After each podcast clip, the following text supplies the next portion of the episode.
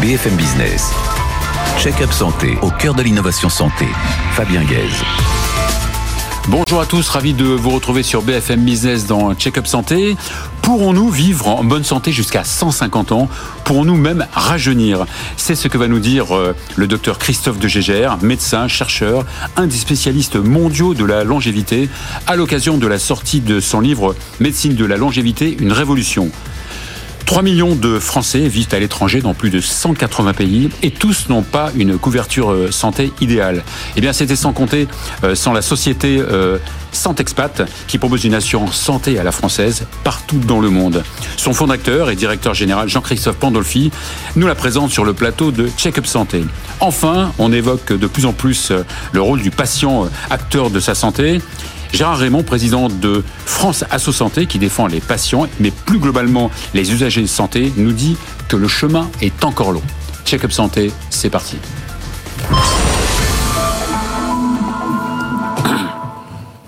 Christophe de Gégère, bonjour. Bonjour Fabien. Alors vous êtes médecin, ravi d'accueillir un, médecin, médecin, physiologiste, vous êtes chercheur, vous êtes président de la Société française de médecine et de physiologie de la longévité, et vous sortez votre énième ouvrage. Vous en avez sorti combien déjà? Ça va être... On ne compte plus Intitulé Médecine de la longévité, une révolution. Je ne savais pas que vous aviez 192 ans. Oui, à peu de choses près, n'est-ce pas? Je vous donnais 180, hein. moi. Oui. Alors, je, je, je, vois sur votre couverture vivre jusqu'à 150 ans. Je pense que le problème, c'est que ma femme aurait viré déjà. Rester avec une, la même personne, je crois qu'elle m'aurait viré déjà dix fois, je crois. Il y a, y, a, y a, deux choses totalement différentes. Ouais. Voire tuer, voire tuer. Voire tuer, oui, ouais. oui. C'est là où ça devient compliqué. Ouais. Est-ce qu'on est fait pour vivre 150 ans ou 200 ans ou 250 Parce qu'en fait, une fois qu'on atteint les 150, qu'on dépasse en fait mm -hmm. euh, la limite théorique de l'espèce qui est 122 ans, hein, et bien une fois qu'on dépasse ça, ben, on peut mettre 10 ans, 15 ans, 25 ans de plus, euh, ouais. on est sur d'autres rails. Et a-t-on cette tolérance psychologique, ça c'est un autre débat. Mais ce qui est intéressant, c'est qu'aujourd'hui, à travers toutes les découvertes de la recherche, que ce soit au niveau cellulaire, au niveau animal et même maintenant au niveau humain, on voit qu'on est capable de travailler sur un processus dont on ne parle jamais, qui est la sénescence. Alors justement, on va, on va y revenir. Donc, vous dites dans votre bouquin, une des premières phrases, hein, on ne meurt pas de vieillesse, mais on meurt de, maladie. Et vous opposez juste, à juste titre vieillissement et sénescence. Le, vieillissement, c'est le chemin parcouru en fait. C'est le chemin parcouru, c'est un marqueur du temps qui passe. Un gamin de 16 ans est déjà vieux par rapport à un gamin de 12 ans. Donc ce qui est important, c'est pas l'aspect chronologique. Hein. Enfin si, c'est important pour, passer son permis de conduire, pour aller voter ou pour euh, prendre sa retraite. Mais ce qui va nous intéresser, nous, c'est notre véritable capital santé. Et lui peut être terriblement dissocié. Donc vous parlez donc de, de sénescence et je parle de sénescence. Et la sénescence est ce processus qui nous touche très tôt. Alors pour simplifier, on va dire euh, dès la fin de l'adolescence, et qui donc douce... vous dites, on a un vieillissement positif euh, Alors, à partir de non qui s'appelle le développement. Oui, c'est ça. Mm -hmm. C'est que entre euh, la, la, conception et la fin de l'adolescence, le vieillissement, ben, il est positif, -hmm. puisque c'est de la maturation, de l'expérience, et biologiquement, on appelle ça du développement. Et après la fin de l'adolescence, eh bien, on rentre dans une deuxième phase qui est la sénescence, c'est-à-dire qu'on va non pas améliorer nos différents systèmes, mais les altérer. Donc c'est une sorte ça, de dégradation de notre organisme. C'est exactement ça. Et cette dégradation, après 45, 50 ans, va faire le lit des pathologies, des maladies. Et c'est elles qui, une fois qu'elles arrivent, vont accélérer notre sénescence et on rentre dans un cercle vicieux et qui va nous mener, nous mener à la perte d'autonomie et à la mort. Alors, il y a une différence entre euh, Monsieur X et Monsieur Y. Hein. On a tous une horloge euh, biologique. Est-ce que cette horloge biologique, est-ce qu'on peut la, la moduler, la, la, la transformer? Alors, euh, D'abord, j'aimerais revenir mmh. sur un aspect qui est intéressant et, et que vous citiez tout à l'heure, c'est on meurt pas de vieillesse, on meurt de pathologie, de maladie. Et les Américains en particulier euh, ont fait des autopsies systématiques chez des gens âgés qui mouraient. Et ils ont trouvé à 99% une maladie passée inaperçue, une embolie pulmonaire, quasiment, un oui, cancer, quasiment 100% des cas. Oui. Quasiment 100% des cas. Donc ça, c'est très important. Donc il faut toujours, quel que soit l'âge, rechercher un phénomène qui peut expliquer une symptomatologie et un affaiblissement général. Alors donc, il y a quand même une différence d'un individu à l'autre. On parle ah, d'horloge biologique. On parle. Est-ce que fait, ça résume tout? Non. Non. Euh, il y a le génome. on a un génome avec des caractéristiques spécifiques, mais ce génome, on n'en est pas prisonnier. C'est-à-dire que si nos gènes nous permettent de coder pour telle ou telle protéine, eh ben, si on n'a pas ce codage ou s'il est déficient, eh bien, on peut donner la protéine qui manque. Et donc, comme ça, on peut court-circuiter le génome, dont les études montrent, année après année, qu'il est de moins en moins important sur notre longévité réelle. Donc, ce qui veut dire qu'on peut, donc, on pourrait bloquer ce processus de sénescence.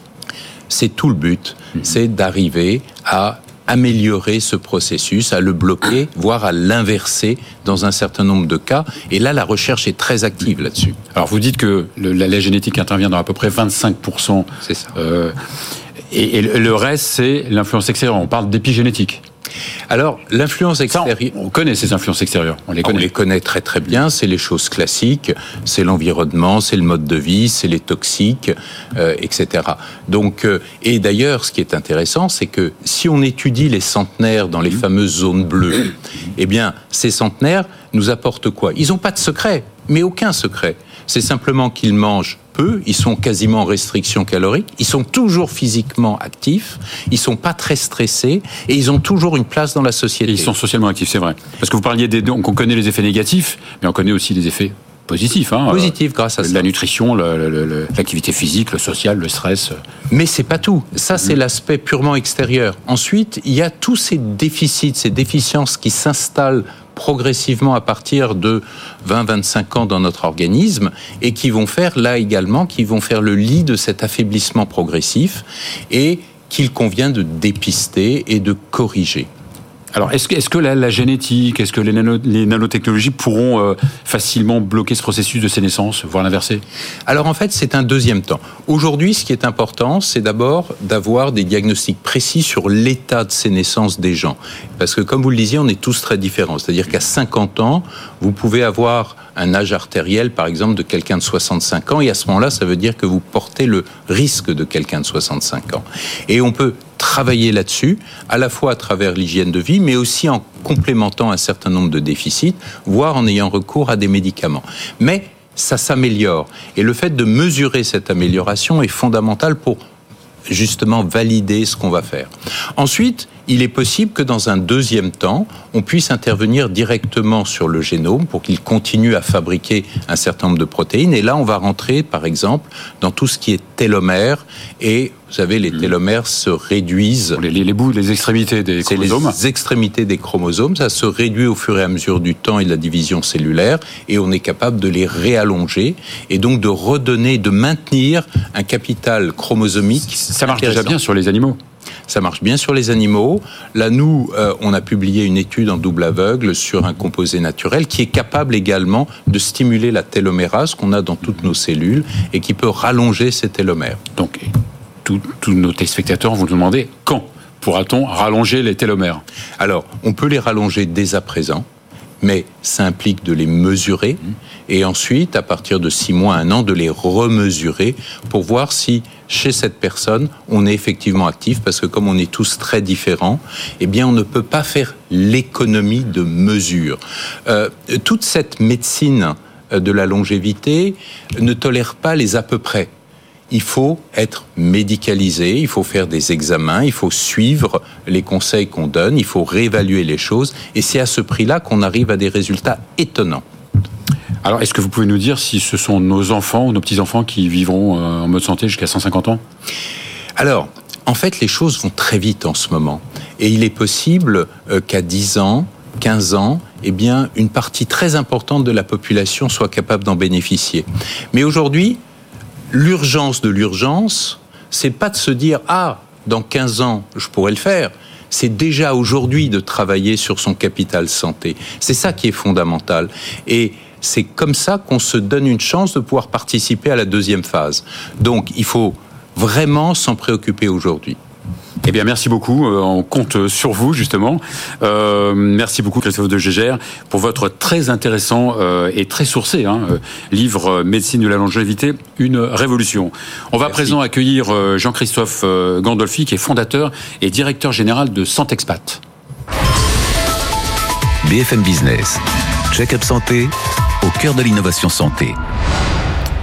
Jean-Christophe Pandolfi, bonjour. Bonjour Fabien. Bienvenue dans Check-up Santé. Je sais que vous venez de Corse euh, aujourd'hui. Exactement. Alors, vous êtes passé par la Schema Business School. Vous avez fait aussi euh, un MBA à la Cage euh, Business School. Et vous sévissez dans le monde de l'assurance depuis une trentaine d'années. C'était pour, pour vous rajeunir.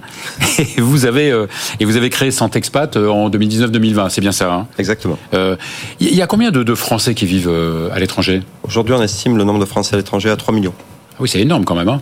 et, quel profil, quel type, quel type de français euh bah, Historiquement, c'était. J'imagine c'est divers et varié, mais euh, en gros. Bah, historiquement, c'est une personne qui a un peu plus de 40 ans, qui mhm. part euh, dans deux tiers des cas en famille.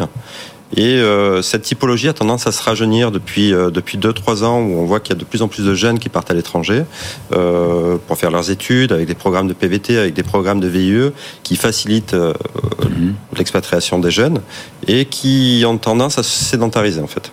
Et vous, parlez aussi de digitaux nomades de digitaux nomades, beaucoup en fait. Mais depuis le Covid, en fait, on voit qu'il y a énormément de professions. L'avènement du télétravail, c'est ça, non? Du télétravail, et beaucoup partent 3-4 euh, mois à l'étranger pour télétravailler, pour avoir, euh, ben, parfois faire face à un pouvoir d'achat, enfin, mhm. optimiser leur pouvoir d'achat dans des zones qui sont, euh, qui sont un peu moins chères. Oui, parce qu'on peut, on va garder son, salaire français et puis travailler dans, une, dans un pays où la vie est moins chère, c'est ça? Exactement, et parfois plus agréable aussi. Aussi? Ah bon, plus agréable qu'en France? Ça me paraît euh, impossible. Et, euh, et tous n'ont pas une, une, couverture santé adéquate, quoi? Effectivement, parce que ben, lorsqu'on est en France, depuis notre plus tendre enfance, on est euh, habitué à être totalement pris en charge par la sécurité mhm. sociale, sans avoir à se poser la question est-ce que je vais être bien soigné? Combien ça va me coûter? Alors que cette double question se pose toujours à l'étranger, parce que euh, certains pays n'ont pas de système de protection sociale, ou lorsqu'ils existent, parfois ne sont pas aussi euh, pertinents que le nôtre en termes de prise en charge. Ou parfois très cher, ou parfois très cher, non? Ou parfois très cher, comme aux États-Unis, en Asie du Sud-Est, à Hong mhm. Kong, à Singapour, etc.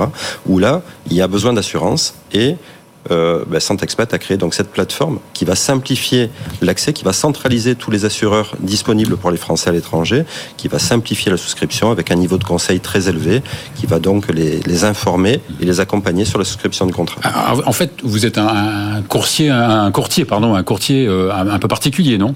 Exactement. Nous sommes... pour de nombreuses euh, compagnies d'assurance? Exactement. Nous sommes un courtier qui compare 25 ben, assureurs et, quasiment autant de services de santé et qui va permettre donc à, ben, à l'expatrié ou le candidat à l'expatriation de s'y retrouver et d'être conseillé dans cette jungle de l'assurance qui est jamais euh, très agréable à explorer. Pourtant, on a l'impression quand on voyage euh, et qu'on tombe, euh, quand on est malade hein, à l'étranger, on est couvert par sa carte, sa carte de crédit, etc. C'est pas vraiment le, cas, non? Alors la carte de crédit, dans certains cas, hein, pas toujours, couvre ben, les accidents ou euh, les urgences avec un rapatriement immédiat. Mais ça ne couvre pas lorsque vous avez des séjours de plus ou moins longue durée, lorsque vous avez euh, une expatriation à long terme ou pour des qualités de soins exceptionnelles. C'est vraiment, euh, vraiment pour faire face à l'urgence absolue et éventuellement vous rapatrier. Donc vous avez créé cette plateforme digitale qui est alimentée évidemment par l'intelligence artificielle, qui, permet quoi? Qui permet une assurance vraiment sur mesure? Bah, Aujourd'hui, donc, on a un algorithme mhm. euh, qui permet, en fonction de quelques paramètres, euh, l'âge, euh, les coûts de santé du pays de destination, parce que les coûts de santé ne sont pas les mêmes aux États-Unis que ce qu'ils sont en Afrique ou en Europe ou en Asie du Sud-Est. Euh, donc, par rapport au coût de santé du pays d'expatriation, l'âge et la composition familiale, cet algorithme va déterminer, donc on ne parle pas vraiment d'intelligence artificielle à ce stade, mais qui va déterminer, qui va avoir une fonction conseil euh, très forte pour accompagner euh, le candidat à l'expatriation ou l'expatrié dans le choix de son assurance. L'intelligence artificielle arrive dans un deuxième temps, elle sera efficace à partir de mi-décembre, donc dans une quinzaine de jours, pour accompagner toutes les demandes d'expatriation à court terme. D'accord. Vous vous occupez aussi des rapatriements, j'imagine? Oui. Tout à fait. Donc il y a une, dimension assistance pour, euh, ben, pour les Français qui sont à l'étranger, qui souhaitent se faire soigner en France pour des raisons, ben, pour mieux pouvoir exprimer leurs symptômes, pour mieux comprendre le diagnostic, parfois pour des affections de longue durée où il est nécessaire ou souhaitable d'être entouré de sa famille. Alors, si, si vous êtes un comparateur, c'est pour évidemment trouver le, évidemment les meilleurs services, la meilleure solution, mais aussi peut-être la solution la, la moins chère.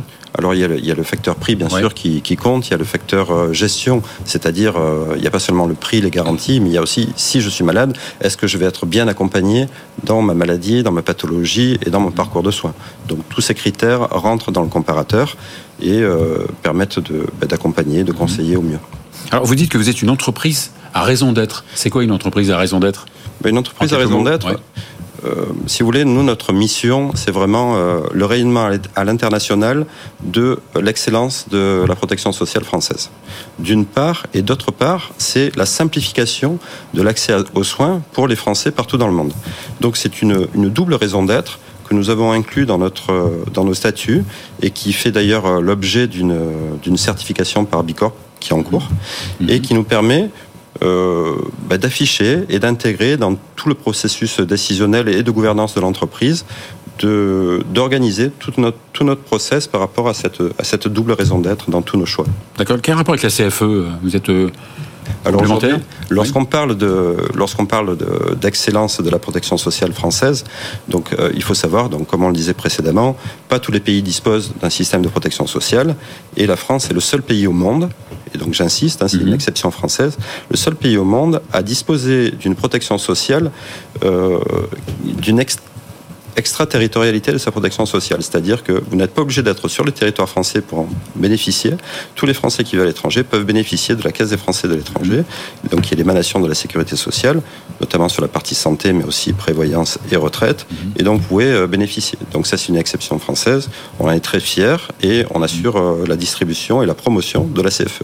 Alors pour finir, euh, évidemment, vous êtes une société jeune, même si vous, vous êtes dans le bain depuis 30 ans, mais une société jeune qui progresse avec une progression à double, double chiffre? Bon, ben là, En trois ans, donc c'est une, une forte mhm. progression. Aujourd'hui, c'est plus de 3000 assurés, euh, ce qui est énorme en assurance mhm. santé internationale. Et une croissance extrêmement forte depuis l'origine, mais qui, a, qui, qui, s'est fortement accélérée depuis le mois d'août, donc suite à une levée de fonds que nous avons réalisée euh, fin avril mhm. et qui a accordé, accordé une, une notoriété extrêmement forte à Santexpat et qui nous permet aujourd'hui de, de, de, de multiplier, d'accélérer cette croissance. Merci beaucoup Jean-Christophe Pandolfi, merci beaucoup. Merci Fabien. Euh, on va finir euh, l'émission avec un acteur très respecté dans le monde de la santé, Gérard Raymond, président de France Asso Santé. BFM Business, check-up santé, au cœur de l'innovation santé.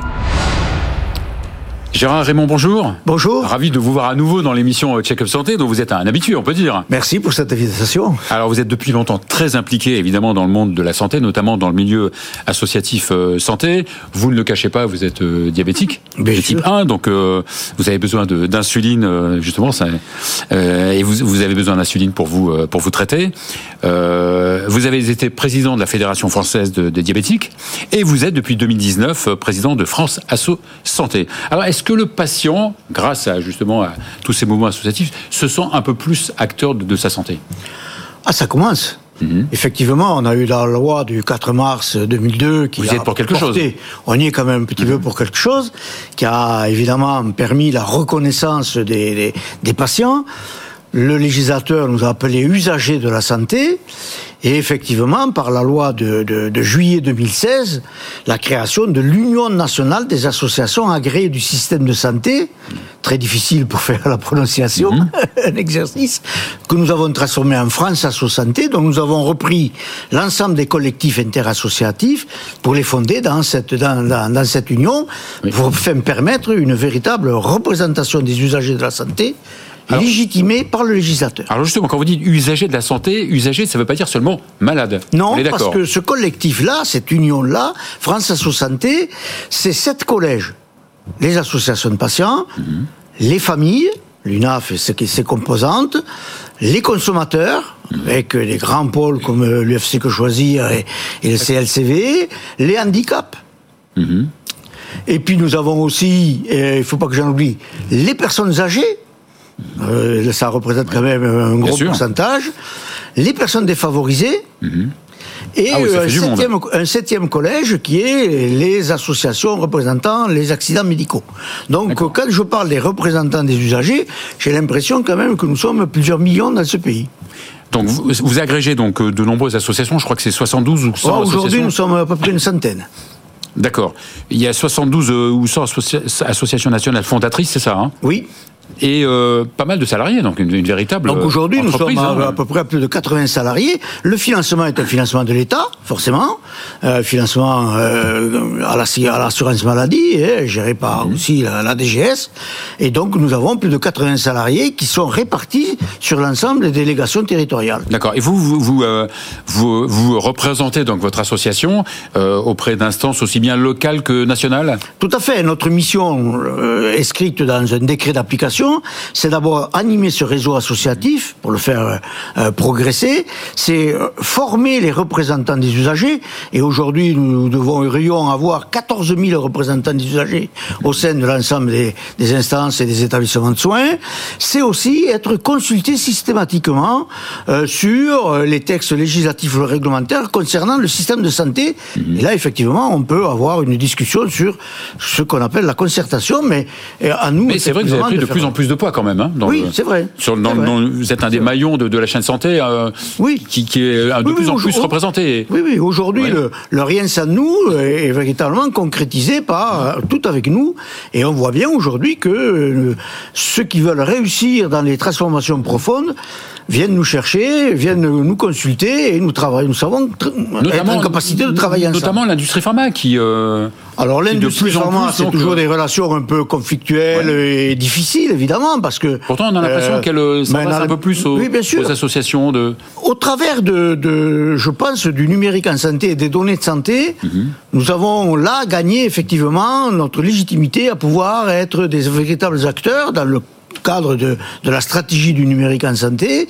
Et euh, effectivement, là aussi, que ce soit avec le HDH ou que ce soit avec la- le département du numérique en santé, nous avons des relations avec les industriels qui ont compris qu'effectivement, le milieu associatif produisait aussi des données de santé, pouvait être utile effectivement à l'évolution euh, du système de santé et de la recherche en particulier. Alors, vous défendez évidemment cette population, mais personne n'est parfait. Est-ce qu'on peut aussi dire que cette population, d'une manière générale, la population française, est un petit peu déresponsabilisée sur certains aspects Ah, je dirais pas qu'elle est déresponsabilisée. Effectivement, on open peut consommer ce qu'on l'évolution- veut, on peut- L'évolution de la société fait qu'effectivement, notre système de santé est confronté à cette révolution de la société, à cette volonté d'immédiateté. Hyper à- consommatrice hyper consommatrice aussi, au j'ai droit en permanence. Et effectivement, nous devons réfléchir avec les acteurs du système de santé, que ce soit les institutions ou les professionnels de santé, comment nous pouvons effectivement répondre aux besoins sur des territoires santé avec une équation qu'on connaît, c'est la pénurie de, de- de professionnels de santé, etc. Il y a certainement aussi à transformer d'une façon profonde notre système de santé systémique l'organisation sur les territoires et nous sommes évidemment pour plutôt une équipe de soins traitante sur les territoires qu'un médecin traitant tout seul. Oui, alors ju- justement, donc vous avez fait plusieurs propositions. Hein. On va pas évidemment les, toutes les, citer, mais euh, là en ce moment, on, on en est au niveau des négociations euh, conventionnelles. Là, vous n'allez pas vous faire que des amis, parce que vous dites ces négociations, c'est pour les patients ou pour les médecins Oui, ben écoutez, euh, nous sommes là, nous, pour jouer le poil à gratter. Nous sommes là pour dire les vérités. Après, comme nous ne sommes sûr. pas invités dans les négociations, quoique, euh, bien, euh, nous sommes là pour dire ce qui, est, ce qui est, ce que nous voulons. Ça, comme ça, ça alimente aussi les, les négociations conventionnelles. J'ai vu euh, passablement de, de belles réactions des uns et des autres, et je trouve qu'effectivement, aujourd'hui, avoir comme objectif dans ces négociations conventionnelles la transformation du, de- des équipes sur un territoire donné, avec pour objectif la permanence des soins, une offre de soins de qualité pour chacun d'entre nous, ça me paraît intéressant. Ne pas mettre en avant effectivement la seule augmentation de l'acte ou la rémunération globale des professionnels de santé, qui doit être certainement négociée, mais qui n'est pas l'axe Et majeur. réévaluer, puisqu'elle est peut-être une des origines aussi de la pénurie de, de médecins. Non, non, mais en fonction de la pénurie aussi. Et comment on réévalue, certes, euh, les médecins, mais aussi l'ensemble des professionnels de santé de ce pays. Alors pour finir, vous vous rebellez on, vous aurez l'occasion de revenir pour parler d'autres bah oui, bien sûr. thèmes. Bien sûr, évidemment, vous êtes euh, euh, invité. euh, euh, vous, euh, vous êtes euh, rebellé contre la suppression de l'AME. Ah oui. Ah, franchement, euh, je trouve que... L'aide médicale d'État. Hein. Oui, je trouve que ces derniers temps, nos, nos sénateurs prennent des décisions euh, curieuses, pour le moins. Bon, voilà, il faudrait peut-être regarder ce qu'ils ont à la cantine, mais euh, je trouve que effectivement, ça ne correspond plus du tout à, euh, aux fondamentaux, et à aux euh, fondamentaux de notre système de santé, aux valeurs qui ont fondé notre système de santé, de solidarité, de répartition. Supprimer l'AME, c'est créer dans ce pays des risques sanitaires extrêmement importants. Et je ne comprends pas qu'effectivement nos Donc finalement, avec des surcoûts financiers, finalement. Et, bien, euh, et ça va coûter beaucoup plus cher. Mhm. Si nous avons simplement les soins à l'hôpital de personnes en état grave, ça va coûter beaucoup plus cher que si on les soigne au tout début de leur, de leur maladie. Euh, je rappelle que l'Espagne est bien vite revenue sur ces décisions-là, parce qu'effectivement, il ne faudrait pas voir apparaître dans notre pays la tuberculose ou bien d'autres maladies. Donc on attend le passage euh, à l'Assemblée nationale. Le Oui, repassage. il semblerait qu'effectivement, en haut lieu, on nous ait garanti qu'on allait remettre l'AME. On peut très bien discuter sur certains euh, côtés de l'AME, ouais. mais l'AME reste le fondamental dans la prise en charge de l'ensemble de nos concitoyens dans ce pays. Eh bien, merci Gérard Raymond, merci, euh, merci euh, beaucoup, président de France Asso Santé. Vous êtes le bienvenu dans Check-up Santé quand vous voulez. C'est la fin de cette émission. On se retrouve la semaine prochaine. BFM Business. Check-up santé au cœur de l'innovation santé.